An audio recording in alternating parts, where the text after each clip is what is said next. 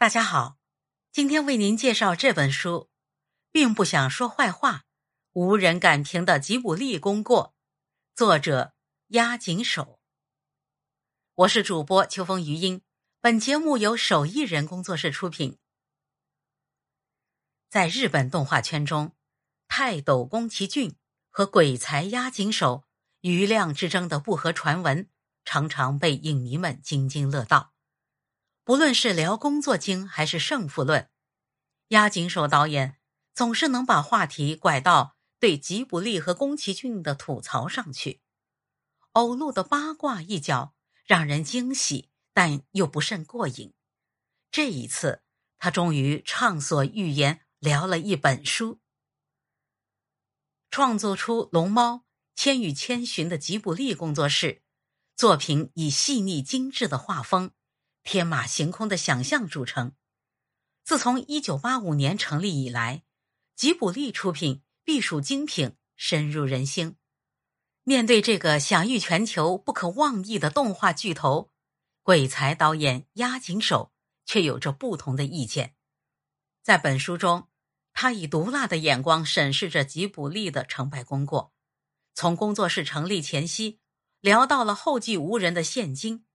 细数了二十多部经典作品深埋于华丽画面之下的缺陷矛盾，对吉卜力的三长老宫崎骏、高田勋、铃木敏夫的脾性爱好进行了深度爆料，还捎带着种种幕后揭秘以及业内的恩怨。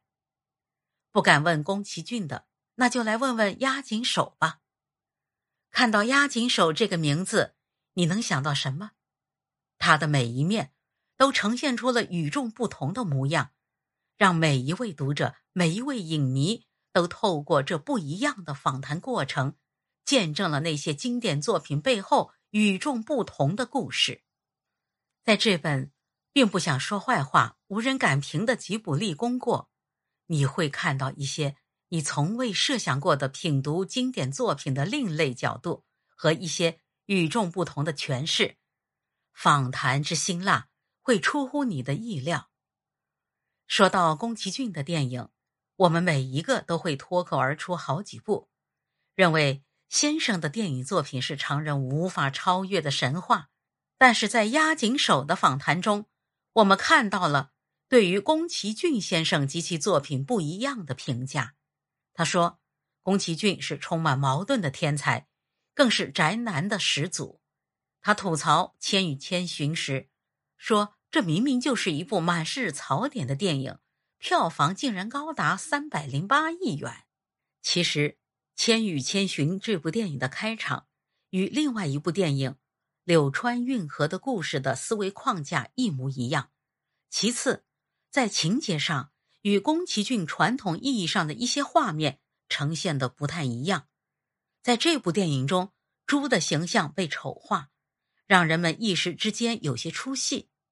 其次呢，千寻的父母在受到魔力蛊惑后化身为猪，而千寻在寻找这个过程中就缺乏一些寻找的目的感和指向性，逻辑表达不像往常那样的清晰明确。在整个过程中，我们容易产生一种感觉，那就是去澡堂干活了。但是父母变成猪的这个过程。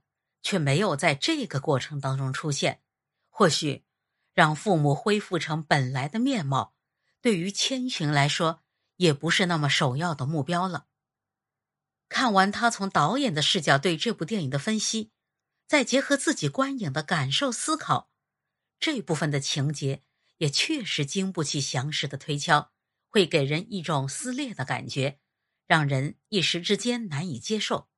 或许正如宣传语中所说的那样，我们每一个人心中都有一个无脸男，但是这些东西并非在我们的控制当中。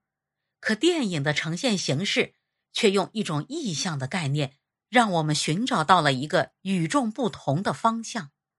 综合来说，在这本书中，我们看到了押井守从职业导演的角度对不同的电影作品的剖析和理解。